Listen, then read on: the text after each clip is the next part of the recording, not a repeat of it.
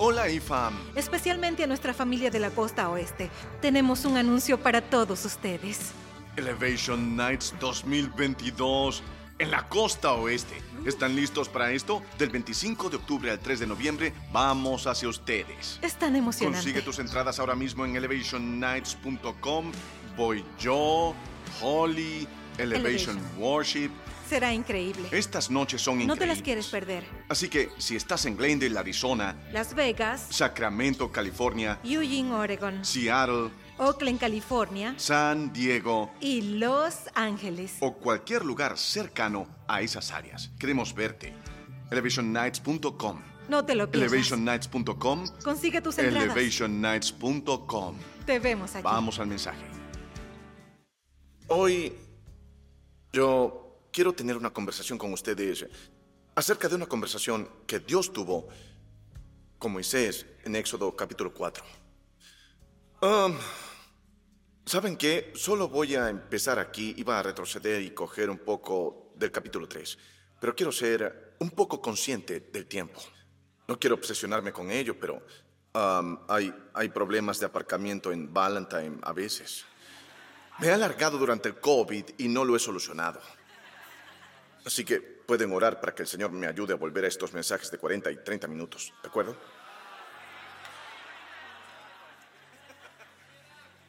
Son tan dulces. Pero por el bien del tiempo vamos a saltar a Éxodo capítulo 4, versículo 1. Moisés volvió a preguntar, ¿y qué hago si no me creen? Ni me hacen caso. ¿Qué hago si me dicen, el Señor no se te ha aparecido? ¿Qué tienes en la mano? preguntó el Señor. Una vara, respondió Moisés. Déjala caer al suelo, ordenó el Señor. Moisés la dejó caer al suelo y la vara se convirtió en una serpiente. Moisés trató de huir de ella. Es lo que haces por mucha fe que tengas. Hay cosas de las que debes huir. Boom, se acabó. Vayan a casa, nos vemos, sean bendecidos. De algunas cosas deberías huir. Pero de la manera más contraintuitiva, el Señor dijo en el verso 4, le mandó que la agarrara por la cola. Así que sujétate de lo que acabas de oír. En cuanto Moisés eh, agarró la serpiente, ésta se convirtió en una vara en sus propias manos. Esto es para que crean que yo, el Señor, el Dios de sus padres, Dios de Abraham, de Isaac y de Jacob, me he aparecido a ti. Pon mis dos versículos clave en esta pantalla grande muy rápido. Y vamos a trabajar en esto por un momento, versículos 1 y 2. Pantalla grande. Moisés volvió a preguntar, ¿y qué hago si no me creen ni me hacen caso? ¿Qué hago si me dicen el Señor no se te ha aparecido? Versículo 2. ¿Qué tienes en la mano? preguntó el Señor. Una vara, respondió Moisés. Hoy vamos a trabajar un poco sobre esto. Quiero hablar sobre de lo que podría ser a lo que es. Vamos a ir en un pequeño viaje hoy de lo que podría ser a lo que es. Espíritu de Dios, ven aquí en el nombre de Jesús. Amén. Pueden sentarse. De lo que podría ser a lo que es. El Señor dijo que vamos a tratar con el espíritu del qué podría ser que te ha estado haciendo insomne. Ese, ese espíritu del qué podría que ha estado dirigiendo el espectáculo en tu imaginación. El Señor dijo que vamos a tratar con ello hoy en la palabra de Dios. Les confieso que soy un qué podría ser de clase mundial. Un qué podría ser de clase mundial. Al principio de este ministerio me funcionaba decir, hombre, ¿qué pasaría si empezáramos una iglesia en Charlotte? ¿Qué pasaría si lanzamos un ministerio de adoración? ¿Qué pasaría si hiciéramos un segundo campus? ¿Qué pasa si hacemos un tercero? ¿Y qué pasa si hacemos un cuarto? ¿Qué pasaría si lanzamos huevos desde un helicóptero en Pascua? ¿Qué pasaría? ¿Qué pasaría si bautizáramos a la gente y tuviéramos trajes de baño y cepillos de dientes y pasta de dientes y sujetadores deportivos para que no tuvieran excusa? Y les llamáramos y dijéramos, bautícense ahora mismo, no después de 17 semanas de clase, no después de memorizar a Agustín y a y, y no después de que puedan citar el libro de Romanos, sino ahora mismo suban aquí y bautícense. ¿Qué pasaría? ¿Qué pasaría si lo hicieras? ¿Qué pasaría si te levantaras hoy y entregaras tu vida a Cristo? Y si simplemente levantaras la mano en medio de la oración que hacen al final y dijeras, vengo tal como soy. ¿Qué pasaría si es una especie de imprudencia que puede servirte en ciertas temporadas antes de que conozcas todas las razones para responder? ¿Qué pasaría con un montón de por qué no? Y yo ahora encuentro que qué pasaría es un arma que el diablo utiliza para evitar que yo haga cosas que sé muy bien en mi espíritu que Dios me ha llamado a hacer. Así que para las cinco personas que están como yo en la iglesia hoy, y este qué pasaría ha estado realmente moliendo en su mente. Vamos a tener una charla solo yo y los locos. El resto de ustedes tendrán más versículos de la Biblia por los que pueden orar por nosotros cuando hayamos terminado con este sermón de 22 minutos. Quiero regresar todo el camino de vuelta al libro, al libro del Éxodo y presentar a este personaje llamado Moisés para hablar de qué hacer con los que pasaría. Solo para ver si escuché al Señor o si me desvié del camino esta semana cuando estaba orando. ¿Cuántos de ustedes han estado luchando con algunos escenarios de qué pasaría que los ha molestado? ¿Y cuántos de ustedes sienten que están empeorando mientras más envejecen? Porque Moisés dijo, vean lo que dijo, ¿y qué hago si no me creen?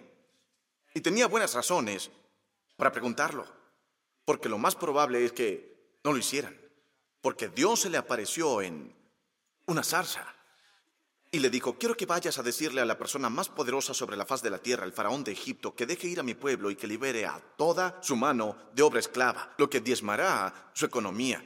Y hazlo, hazlo, por cierto, eh, ya que estás en eso, hazlo a los 80 años. Y Moisés dijo, ¿y si no funciona? Y lo entiendo, porque quizá no lo hará. Me refiero a los estándares humanos, ¿sí? Esto no va a funcionar. ¿Y qué, pasaría si... Bien, Holly... Holly es una gran... Voy a decir esto. Es la mejor persona que conozco. No, de verdad, ella es... Es menos mezquina que yo. Tiene más energía que yo. Ella, ella es definitivamente más optimista que yo. cuando íbamos a nuestro viaje de 20 años, fuimos al norte de California. Y ella dijo, podemos establecer una regla antes de irnos de viaje, de que pase lo que pase, lo haremos parte del viaje y no te, digo, no te asustarás demasiado, porque todo nuestro viaje era ir a conducir por la PCH y salir allí y ver cosas. Ella dijo, probablemente nos perderemos. Y necesito que te comprometas conmigo antes de comprar los billetes de avión a que eso va a estar bien. Nos perderemos juntos. Y eso será parte del día en que nos perdimos, será parte de las historias que contaremos cuando nos perdimos. Sí, pero ¿qué pasaría? ¿Y si nos quedamos sin señal de celular? ¿Y si no podemos regresar? ¿Y si nos morimos de hambre allá afuera? ¿Vieron la película Alma Salvaje? Con Chris Witherspoon en la que ella se perdió. ¿Qué pasa si mis pies se hieren con mis zapatos? ¿Y qué pasa si no puedo caminar? ¿Y si tienes que cargarme y no eres capaz de hacerlo? ¿Y si te da una hernia intentando sacarme en brazos? ¿Y tengamos que decirle a todos que eres el nuevo pastor pero que pastorearás con una hernia? ¿Qué pasaría? Ella dice, ¿podemos, podemos irnos y ya lo resolveremos? Es horrible. Ni siquiera puedo dejar que mi teléfono baje del 80%. Tengo problemas. Siempre oro antes de predicar. Dios, ayúdame a decirles lo suficiente como para que sea aplicable. Pero no demasiado como para que se distraigan por lo ridículo que puedo ser y no puedan recibir la palabra que voy a predicar. ¿Saben? Lee sobre Moisés y escucha sobre las grandes cosas que hizo. Y quiero separar esto por un momento hoy porque, ¿saben? Dios ha estado hablando a Moisés durante todo un capítulo de las Escrituras sobre todas las cosas impresionantes que va a hacer. No Moisés, sino Dios. Dijo, he visto la miseria de mi pueblo, he oído sus gritos y obligaré al faraón a dejarlos ir. Si no los deja ir, pondré una plaga sobre él. Y si aún no los deja ir, le pondré otra plaga. Y si todavía no los deja ir, yo tengo más plagas que la paciencia que tiene el faraón. Mataré todo lo que le importa hasta que se cumpla lo que me importa a mí. Es una promesa. Voy a hacerlo. Y Moisés dice, muy bien, bueno, ¿quién eres tú? Porque no hemos oído hablar mucho de ti desde Jacob y José y desde que murió un faraón que no sabía, ¿sabes quién eras? Y el faraón que se levantó ahora no entiende realmente quién eres. Y Dios dijo, yo soy el que soy. ¿Qué eres quién? El que soy.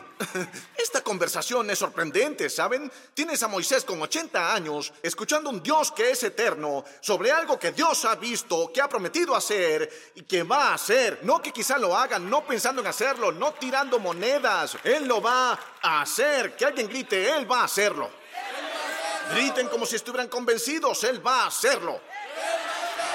No estoy hablando de alguien con quien trabajas, no hablo de Estoy hablando de alguien que empezó toda esta cosa llamada experiencia humana, que habla en lo que empezó para decirte lo que piensa hacer. Y Moisés piensa, genial, pero ¿qué pasaría? ¿Qué tal si... Quiero que noten algo muy clave. Él realmente no duda de Dios. Él dice, versículo 1, Moisés volvió a preguntar, ¿Y qué hago si ellos no me creen ni me hacen caso? ¿Qué hago si me dicen, el Señor no se te ha parecido? Señor es tan bueno. Porque Moisés no dijo, ¿qué pasa si tú no puedes hacerlo?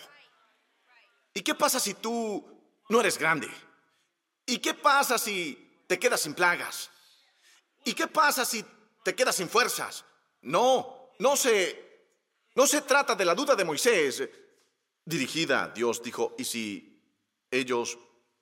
Ahora, mientras estudiaba este texto me resultó muy interesante que Moisés tenga miedo de los israelitas y que sea llamado a liberar a los israelitas. Dijo, ¿y si ellos, quiénes son ellos? Los hebreos. ¿De quién tiene miedo? A los hebreos. ¿A quién debe ayudar? A los hebreos. ¿A quién va a liberar? A los hebreos. ¿De quién duda? De los hebreos. ¿No es interesante cómo lo que más temes puede ser una pista de lo que te asignan? Piénsenlo. La inseguridad más profunda de tu vida revela algo sobre la asignación que Dios te ha dado. La cosa a la que más se resiste el enemigo sobre ti es a menudo la cosa más grande que Dios ha puesto dentro de ti. Quiero predicarles, pero necesito enseñarles un poco para que puedan entender por qué estoy gritando por esto. Dijo, ¿y qué hago si ellos? ¿Y qué hago si ellos? Esta es la parte loca de la vida. No es preguntarse, ¿y si Dios no puede?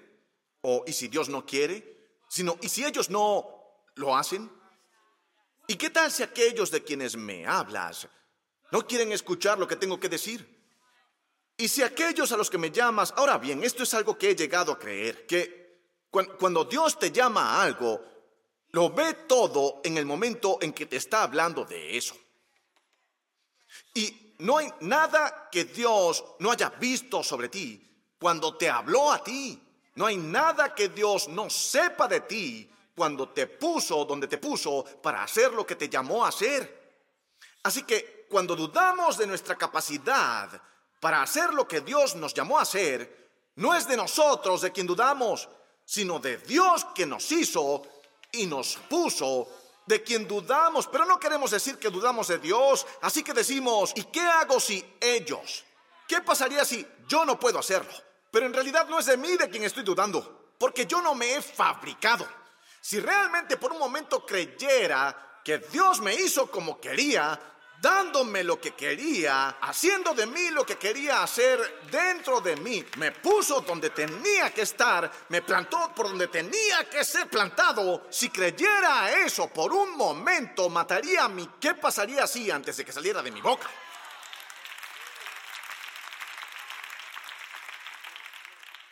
Cualquier visión de la soberanía de Dios que no dé cabida a tu lucha Es una afirmación falsa. Cualquier visión de la voluntad de Dios que no sea lo suficientemente amplia como para dar cabida a tus errores es muy estrecha. Cualquier, cualquier creencia sobre Dios que tengas que no sea lo suficientemente grande como para tener en cuenta todos los defectos que hay dentro de ti es demasiado pequeña. Algunas veces preguntarse qué pasaría si puede ser productivo. Pero luego se pasa al punto de hacer planes. Digo, hay cosas buenas, lo voy a desglosar rápidamente. Antes de salir tengo todo bajo control. Bien, y si se me baja la cremallera, bien, déjame revisar eso.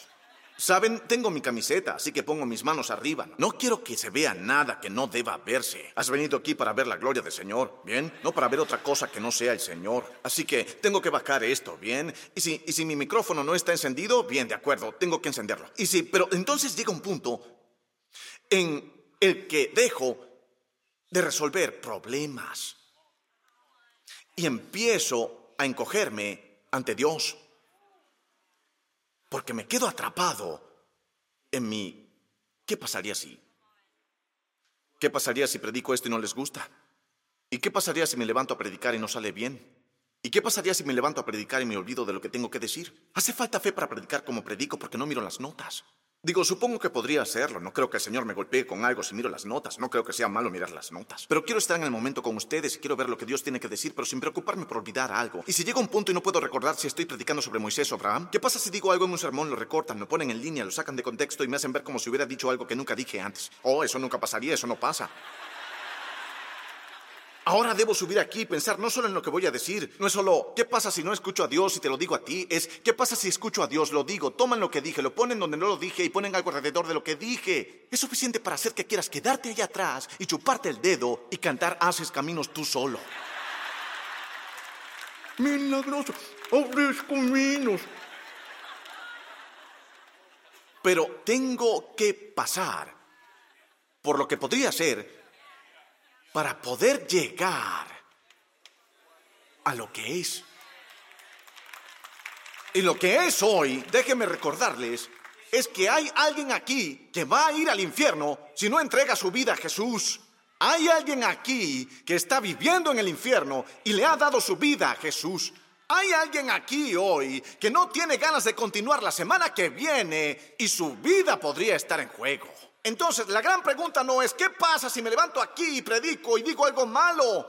Es qué pasa si no te di lo que Dios me dio a mí y no lo lograste porque no me presenté.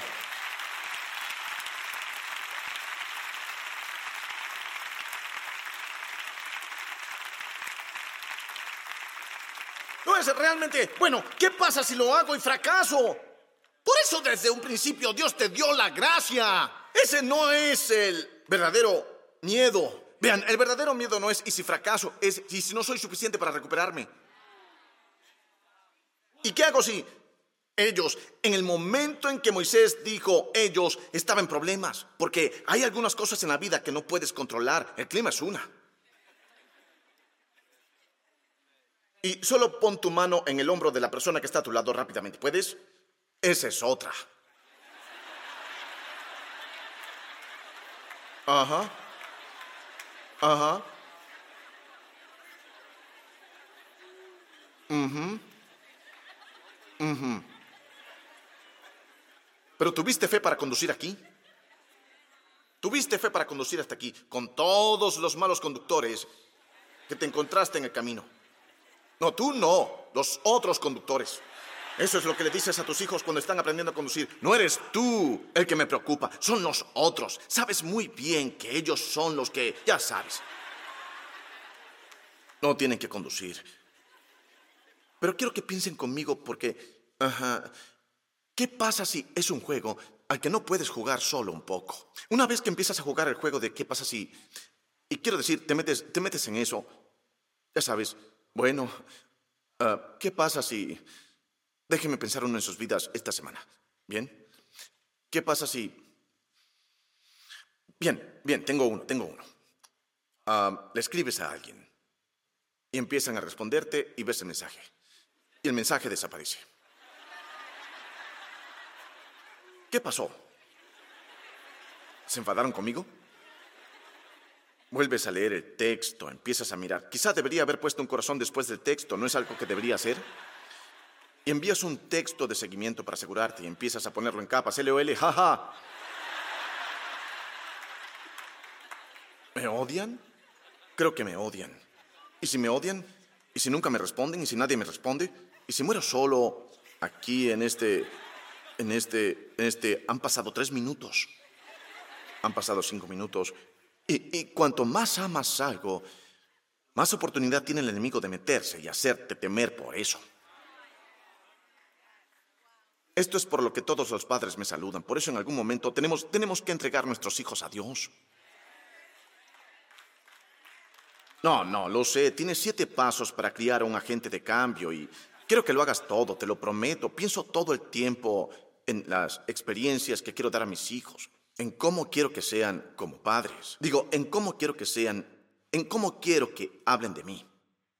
No cuando esté muerto, sino cuando sean un poco mayores. Cuando esté muerto, no importa, me fui. Pero creo que más allá de lo que quiero que digan de mí, pienso en lo que quiero que vean de mí y que lo puedan emular más adelante en sus vidas cuando lleguen sus propias luchas.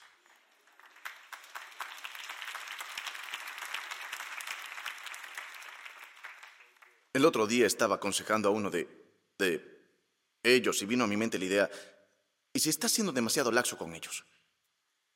¿Saben? Tienes que prepararlos, el mundo es duro. Si no eres duro con ellos. Un día un guardia de prisión lo será. ¿Estás hablando en serio? ¿Un guardia de prisión? Sí, porque mi mente, se los prometo, es así de rápida también. Muy rápida. Mi hijo no está haciendo los deberes, está en la cárcel, todo en el espacio de tres segundos.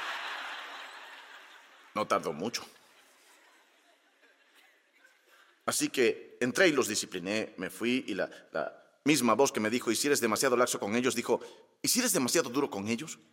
¿Y si los has marcado de por vida. Porque no vas a estar emocionalmente disponible para tus hijos un día. El otro día Elías fue a pescar y yo dije, Dios, qué mal. Nunca le enseñé a pescar, ahora sus amigos tienen que enseñarle a pescar. ¿Qué pasaría si, porque su padre no le enseñó a pescar, y se encuentra consuelo en los amigos equivocados? ¿Y si esos mismos amigos que le enseñaron a pescar lo introducen en las drogas duras? ¿Y qué acaba de pasar justo ahora que mi hijo fue a pescar. Y si de la misma manera que el anzuelo estaba en la boca de ese pez, y si hay un anzuelo del enemigo en la boca de mi hijo, ¿por qué él está pescando? Es feliz. Oren por mí, oren por mí. Sucede así de rápido. ¿Y si, y si, y si dijiste demasiado en tu sermón de hoy? ¿Y si no dijiste lo suficiente? ¿Y si te equivocas? ¿Y qué tal si no? ¿Qué tal si no? ¿Qué tal si sí? ¿Qué tal si no? ¿Qué tal si? ¿Y si, y si, sí, sí, sí, sí, sí, sí, sí, sí, sí, sí, sí, sí, sí? ¿Qué pasaría ¿qué pasaría? ¿Qué pasaría si Dios es más grande que cualquiera de las cosas que acabas de enumerar? ¿Qué pasaría si Moisés, el hombre al que Dios llamó para liberar a todo su pueblo, es un asesino que lleva 40 años prófugo? ¿Qué pasa si Dios elige a ese hombre? ¿Sabes cómo puedes saber si tienes lo que se necesita para hacer lo que Dios te llamó a hacer? Si te ha llamado para hacerlo, tienes lo que hay que tener. No lo sé, es un poco dudoso. No es dudoso, tú eres dudoso. Dios no es dudoso. Oh, déjame decirte por qué Dios te eligió. No tenía otras opciones. Si Dios estaba raspando el fondo del barril, dijo, ¿a quién enviaré y quién irá por nosotros? Ah, supongo que Eric lo hará. Estás reduciendo a Dios al tamaño del escenario que puedes entender. Porque, porque, vean esto, vean esto, vean esto, vean eso. Dios, Dios dice, Moisés dice, él dice, y si no me escuchan, y Dios dice, ¿qué es eso que tienes en la mano? No, esto, esto es lo que me llamó la atención del texto. Moisés dice, ¿y qué hago si Dios no le responde. Porque no le van a escuchar. Porque son rebeldes. Porque son tercos. Ahora, esto es lo que Dios no hará cuando empieces a preocuparte. Él no te calmará diciendo, oh, nada malo va a pasar. Eso no va a pasar. Solo confía en mí. Nada malo va a pasar. Vas a, vas a ir al lugar correcto. Vas a conocer a la gente adecuada. Nunca te vas a equivocar. Nunca vas a tomar una mala decisión. Siempre va a haber ángeles despejando una plaza de aparcamiento para que nunca tengas que caminar. Incluso cuando vayas al gimnasio a hacer ejercicio, Dios es bueno. En su lugar, coloca esos dos grandes versículos de nuevo, porque esta es la lección. Moisés dijo, ¿y qué hago si no me creen ni me hacen caso? Y entonces el Señor le dijo, ¿qué tienes en la mano? Y esto es lo que el Señor hará para ayudarte a romper este ciclo, si se lo permites. Si quieres quedarte en el qué pasaría si, vagarás por el desierto. Si quieres decir qué pasaría si, tendrás escenarios hipotéticos que tendrán escenarios hipotéticos bebé. Y tendrás bebés, nietos, bisnietos, tataranietos de escenarios hipotéticos extraños. Pero Dios hace que Moisés pase del qué pasaría si al lo que es. ¿No es eso bueno? ¿No es bueno? Dios me lo dio así de simple esta semana.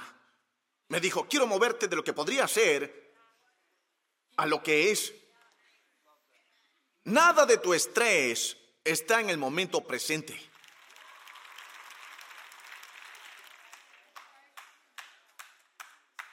¿Qué pasaría? No, Moisés está teniendo una conversación con Dios y está pensando en la gente. Él ya está interpretando por qué esto no va a funcionar. Algunos de ustedes están en la iglesia pensando ya en lo que viene después de esto hoy. Y está bien, no estoy aquí para reprenderlos por eso. Yo estaría haciendo lo mismo. Ya les dije que me preguntaría, ¿es ese su color realmente coincide con su tono de piel? Estaría pensando mil cosas si fuera tú, pero no vas a recibir lo que podrías recibir si no estás plenamente donde estás.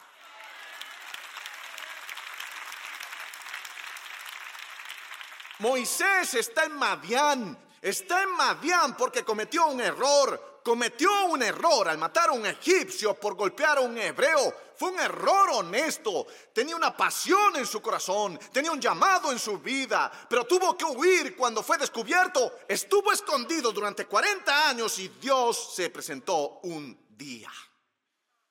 Y le dijo, ahora vas a hacer algo grande. Es tiempo. Quiero usarte ahora. Eres tú. Y Moisés dijo, ¿qué hago si he... Y Dios dijo, ¿qué es eso? Me encanta. Son dos mentalidades contrastadas. Tu mentalidad, ¿qué pasaría si? Y la mentalidad de Dios, ¿qué es? Dios te devolverá lo que es cuando te encuentres perdido en el qué pasaría si. Hace ah, un par de meses ah, vinieron mis sobrinos y sobrinas y me enseñaron un juego. Estábamos nadando en la piscina y agarraron una sandía y pusieron vaselina por toda la sandía.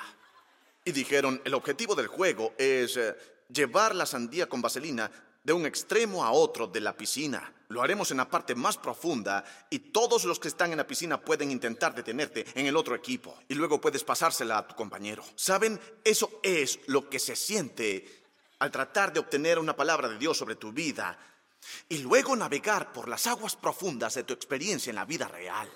¿Alguna vez has sentido que te aferras a algo que es resbaladizo por diseño y vean, la sandía ya era pesada cuando intentaba nadar con ella. No necesito que sea pesada y resbaladiza. Y desde luego no necesito que la gente me arañe y se suba a mi espalda intentando ahogarme. Esto ya no es un juego. Esto es una demanda. Yo también pienso así. Sé que son mis parientes, pero eso no significa que no me demanden. Necesito que firmen una renuncia antes de jugar. Quiero decir, hay más que preocuparse ahora, especialmente con la cultura de la cancelación. Especialmente, ¿saben lo mucho que pienso? ¿Cuándo va a ser el día en que voy a decir algo en este púlpito y todo el mundo dirá, muy bien, nos vamos, no deberías haber dicho eso? Sin embargo, al mismo tiempo, no es a ti o a ellos a quienes debo temer.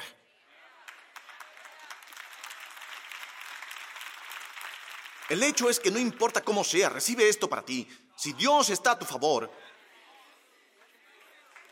¿quién puede estar en tu contra? Si Dios está a tu favor, si realmente vino de él, si realmente es Dios quien está hablando a Moisés, esa pregunta es irrelevante. ¿Qué importa lo que digan cuando es el gran yo soy el que te habla?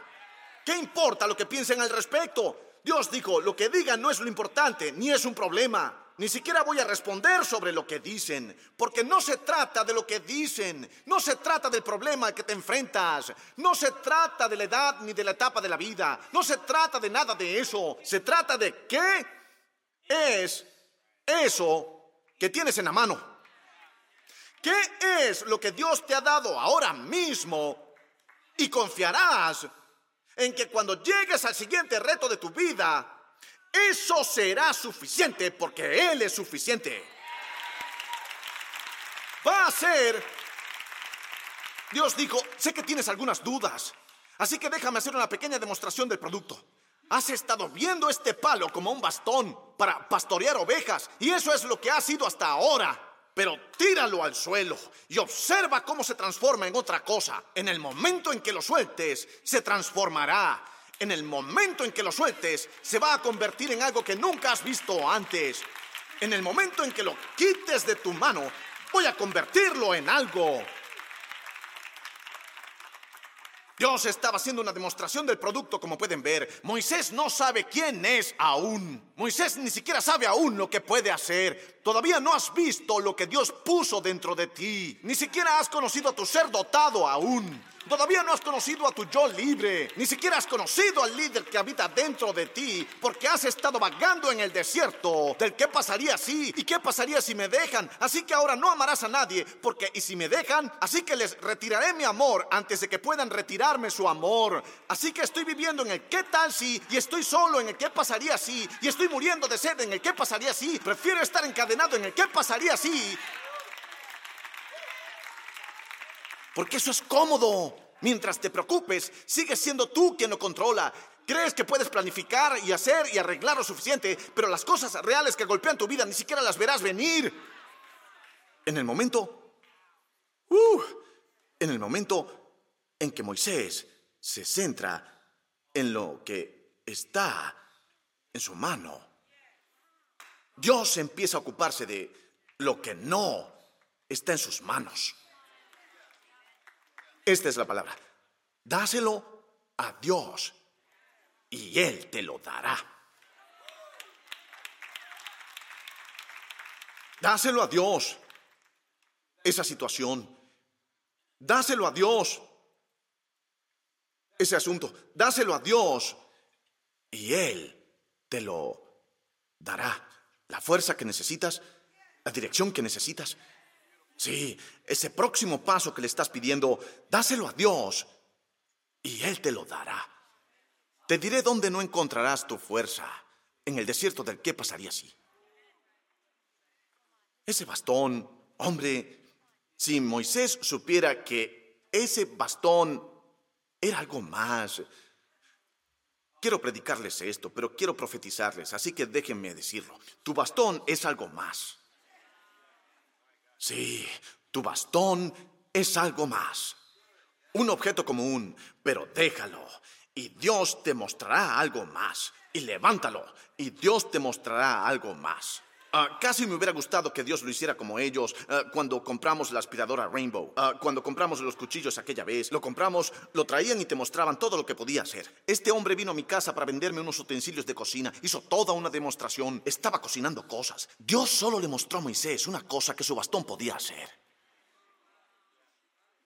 Dios ni siquiera le dijo, oh sí, una vez que saques al pueblo de Egipto van a tener que cruzar el mar rojo. Pero ¿qué es eso en tu mano? Vean, cuando necesites que sea otra cosa, será otra cosa.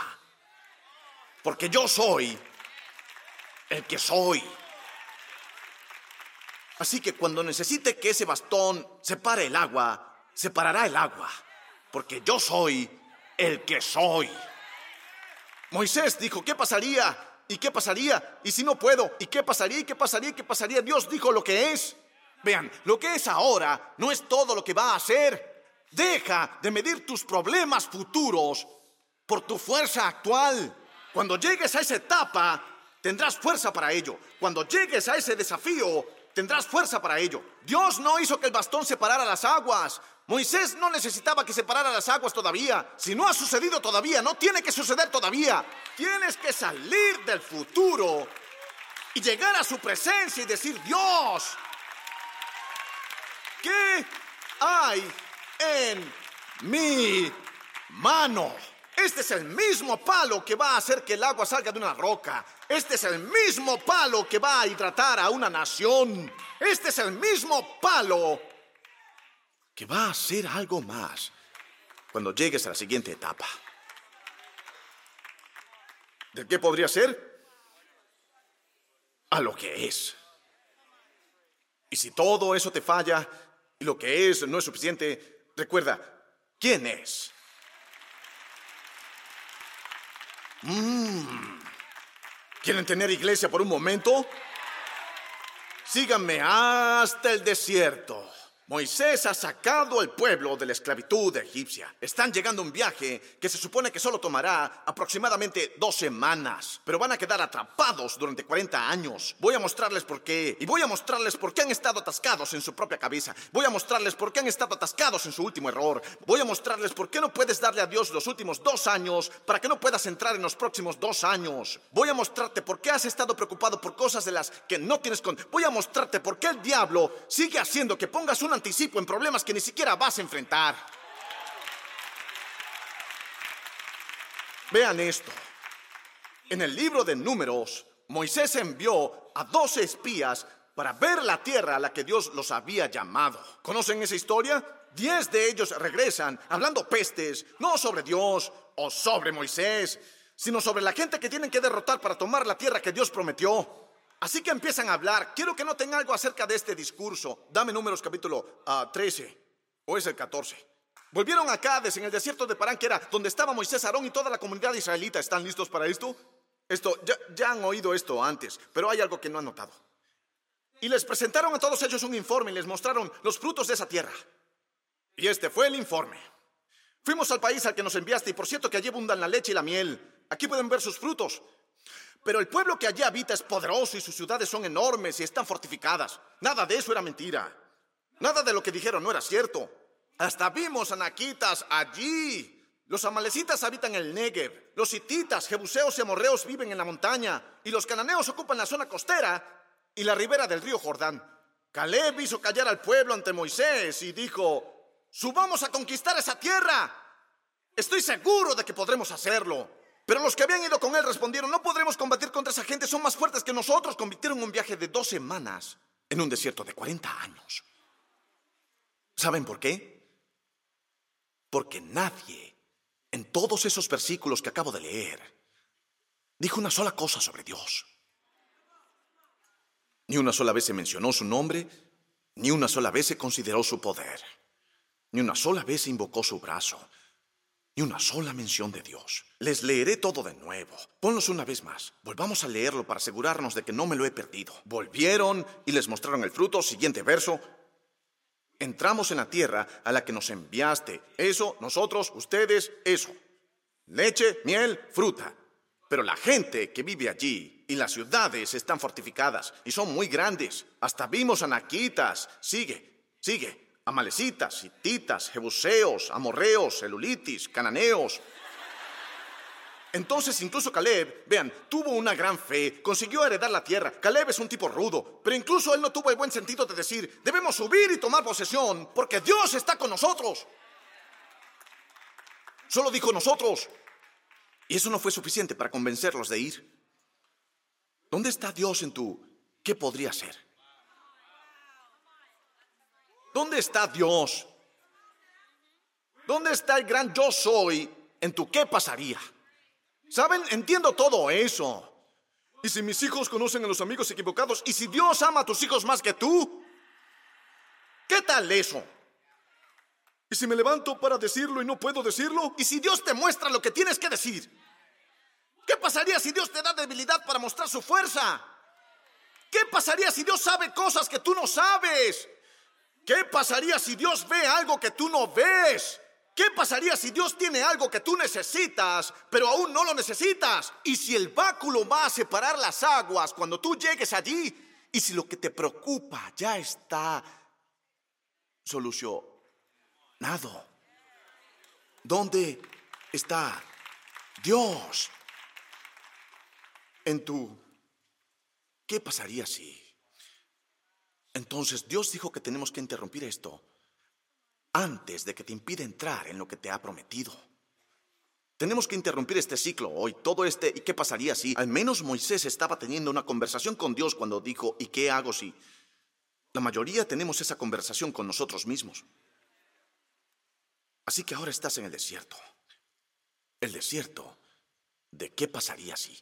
O, o, el desierto de lo que fue. Y Dios dice, ¿Qué tienes en la mano? En otras palabras, te he dado lo que necesitas por ahora. Oh, eso me liberó ahora mismo cuando lo dije. Porque sigo pensando en lo que voy a necesitar para después.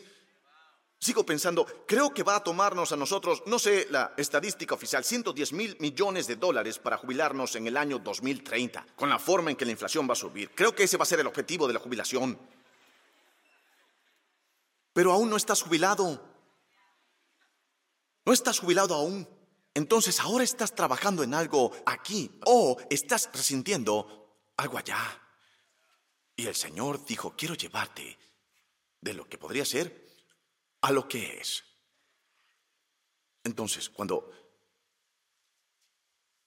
estaba en, no voy a decir el nombre de la persona, pero estaba en su casa y había, había alguien que había perdido, había un hijo que acababa de perder a su padre y una esposa que acababa de perder a su marido. Y quería darles un consejo para decirles cómo superar esto. Y lo único que se me ocurrió decirles fue, la única responsabilidad que tienes ahora mismo es tomar el siguiente aliento.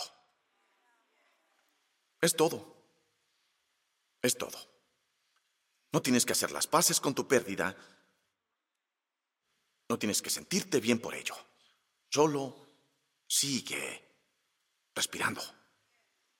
Me fui ese día, me sentí tan inadecuado, dije, Dios, ellos necesitaban una palabra tuya y todo lo que pude decir fue sigue respirando. ¿Cómo les he fallado, Dios? ¿Cómo me gustaría haberles dicho algo? ¿Cómo me hubiera gustado haber tenido una experiencia que me ayudara más? Los volví a ver dos años después. Y me dijeron, ¿recuerdas cuando nos dijiste sigue respirando? Eso nos ayudó.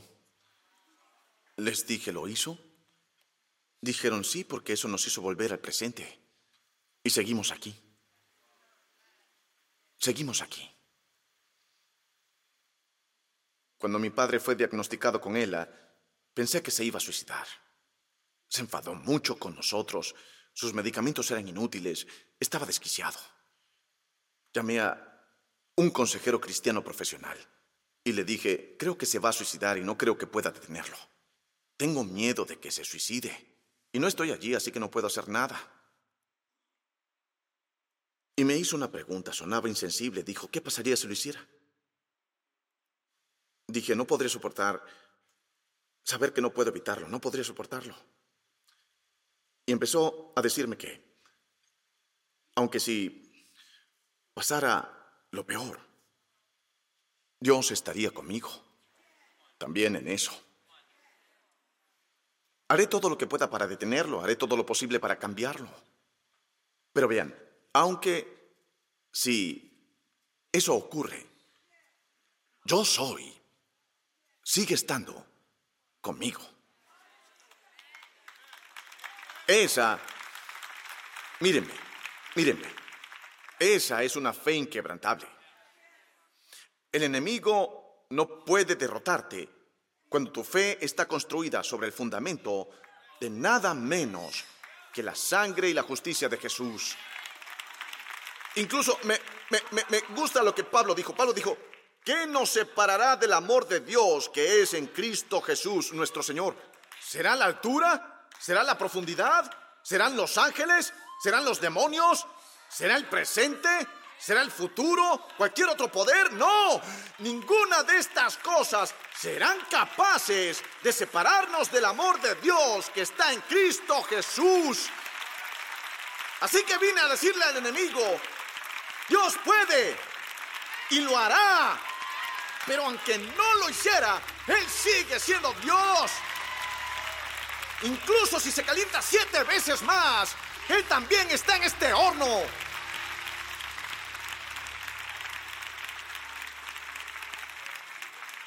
Dale a Dios los qué pasaría si.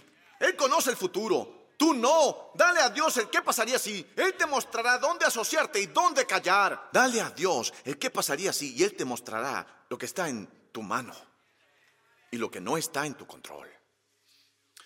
Entonces, quiero que se levanten. Dios, quien quiera que sea hoy que necesites liberar algo, te ruego que no espere ni un segundo más para hacerlo. Recuérdales que tú tienes esto. Recuérdales que tienen, que tienen lo que necesitan en su interior, que les va a traer lo que necesitan en el exterior, que nunca se encontrarán con un mar que tu, tu poder no sea capaz de separar, nunca encontrarán un gigante que tu espíritu no pueda derribar. Y Padre, te doy gracias por el día en que la promesa que hiciste de que tú estarías con nosotros, incluso Sí. Ahora, Señor, por el poder de tu Espíritu hoy, y en el nombre de Jesucristo, tu Hijo,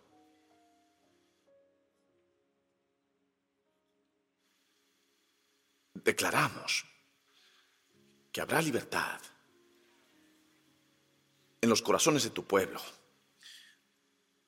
de todo lo que ha estado aterrorizando y atormentando y destruyendo su alegría y destruyendo su paz y haciendo que se pregunten si van a lograrlo, declaramos que nada podrá separarlos del amor de Dios que está en Cristo. Quiero hacer una oración especial por aquellos de ustedes que han estado vagando por el qué pasaría si, si son ustedes, quiero que levanten las manos. Padre, ves a tus hijos. Ve sus manos extendidas, ve sus manos abiertas, ve sus brazos levantados. Te doy las gracias por una nueva llenura de tu gracia. Al levantar las manos ahora mismo, dáselas a Dios. Dáselas a Él ahora mismo, dáselas a Él ahora mismo, dáselas a Él ahora mismo. Si has tomado una mala decisión, dásela, pídele que la redima. Si hiciste una tontería, dásela ahora mismo. Si te caíste, estabas caminando hacia adelante y te caíste, dale tu revés ahora mismo. Dáselo ahora mismo y Él te lo dará. Yo recibo tu fuerza, Señor. Yo recibo tu sabiduría. Yo recibo tu poder. Lo recibo por fe.